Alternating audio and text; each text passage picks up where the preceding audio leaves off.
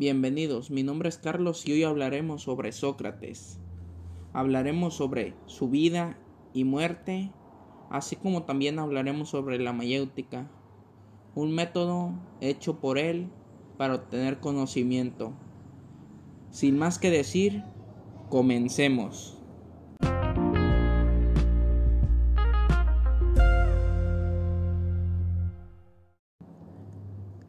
Les comenzaré hablando un poco sobre la vida de Sócrates.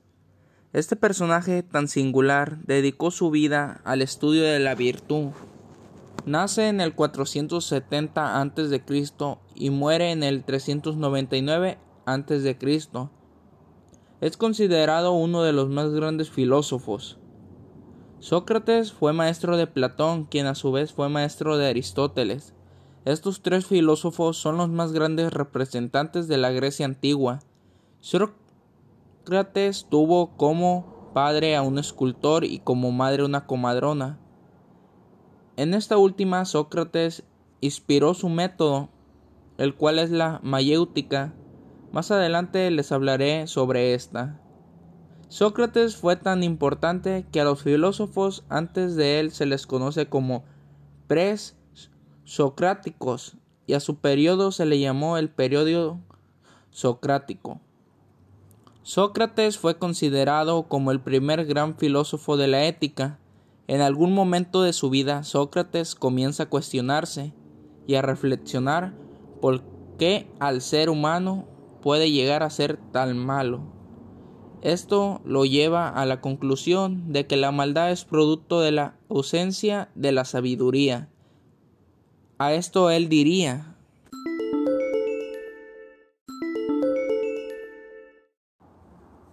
La razón de nuestra existencia es adquirir conocimiento. Solo así podemos ser felices.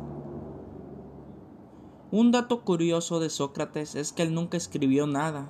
Toda la información que tenemos sobre él es a través de textos escritos por Platón, su discípulo, y otros de sus discípulos que tuvo.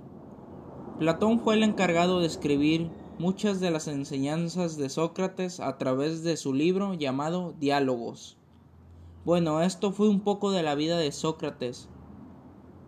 A continuación les hablaré sobre la muerte de Sócrates, que tal vez fue más relevante que su vida.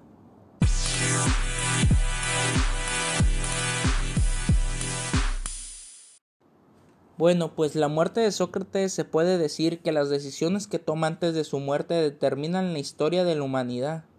Sócrates fue condenado por los delitos de corromper a la juventud y por negar a los dioses atenienses. Lo enjuiciaron y aunque sus argumentos fueron muy buenos, no le sirvieron de nada al final. Fue condenado a envenenamiento con cicuta. A Plantón le dolió tanto la muerte de Sócrates que fue incapaz de estar junto a él en los últimos momentos de su vida. Sócrates era una persona con muchas amistades y algunas de ellas le ofrecieron las facilidades para que escapara, pero él se negó diciendo que él tenía que cumplir la ley, aunque esta ley sea injusta. Al escuchar lo que dijo su maestro Platón, al negarse a huir, Platón entendió que las decisiones de su maestro era correcta, pero lo que no es correcto es que el gobierno tenga en su poder a gente ignorante. Entonces, Platón dice que el gobierno tiene que procurar a través de instituciones que el pueblo y la gente se eduquen. Aquí se puede ver cómo la muerte de Sócrates fue muy importante. Gracias a esta reflexión de Platón, hoy podemos estudiar en una institución educativa. Fue tan importante su muerte que después de su muerte se comenzaron a fundar muchas escuelas. Ya que si no te habías dado cuenta, antes de esto no había ninguna escuela, solo maestros que daban sus clases en los parques y por las cuales cobraban. Todo esto que pasó en su muerte te pone a pensar, ¿Qué hubiera pasado si él hubiera aceptado el plan que le proponían y hubiera huido? Tal vez no estaría yo en este momento haciendo un podcast, lo cual sería genial, ¿o no? Las últimas palabras de Sócrates fueron las siguientes. Oye, le debemos un gallo a Asclepio, así que págaselo y no lo descuides. Pero ustedes se preguntarán a qué se refiere con esta frase. Pues Asclepio era el dios de la medicina, al cual cuando alguien sanaba se le hacía un sacrificio, que en este caso es un gallo. Ya sabiendo esto podemos entender mejor la frase.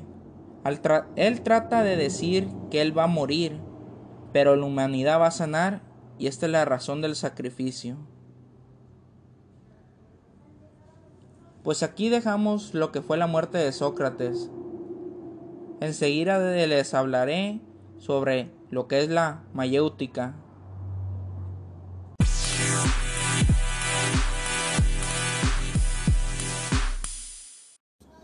La mayéutica es un método creado por Sócrates para llegar a un conocimiento o conocer la verdad. Pero ¿qué es la mayéutica? Esta famosa palabra viene del griego mayéutica, que significa ayudar en partos. ¿Recuerdan que la mamá de Sócrates era comadrona? Bueno, pues comadrona es lo mismo que una partera. Este trabajo consiste en ayudar a las mujeres a dar a luz, por lo cual este método es una comparación, ayuda a tener un bebé.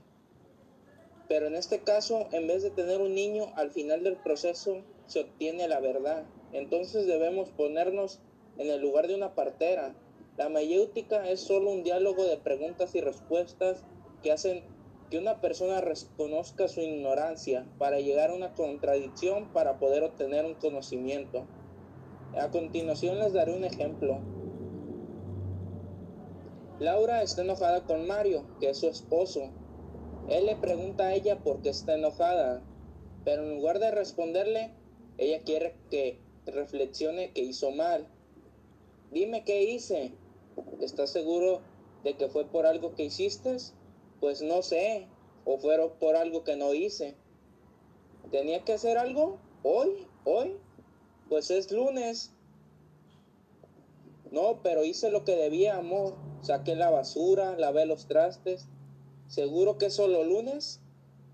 Sí, bueno, y es 24 de julio. Así es, el 24 de julio, ¿qué? Ah, olvidé nuestro aniversario. Como podemos observar en el ejemplo anterior, Laura es la partera y ayuda a Mario a encontrar la verdad, que en este caso recordar que era su aniversario. Si prestaste atención, notaste que ella solo hizo preguntas para que él solo encontrara la verdad. Por lo que la mayéutica es un método donde hay una discusión de dos personas, pero solo una se dedica a hacer preguntas de un tema y la otra trata de responderlas para llegar a una conclusión.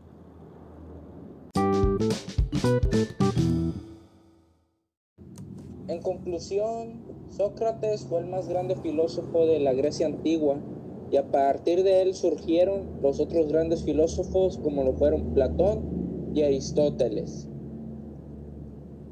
El más importante aporte en el que contribuyó fue, yo creo, con su muerte, ya que a partir de esta Platón, hundido en tristeza, pudo reflexionar sobre que el pueblo y la gente necesitaban instituciones de enseñanza para que no llegara ya nunca un ignorante al poder.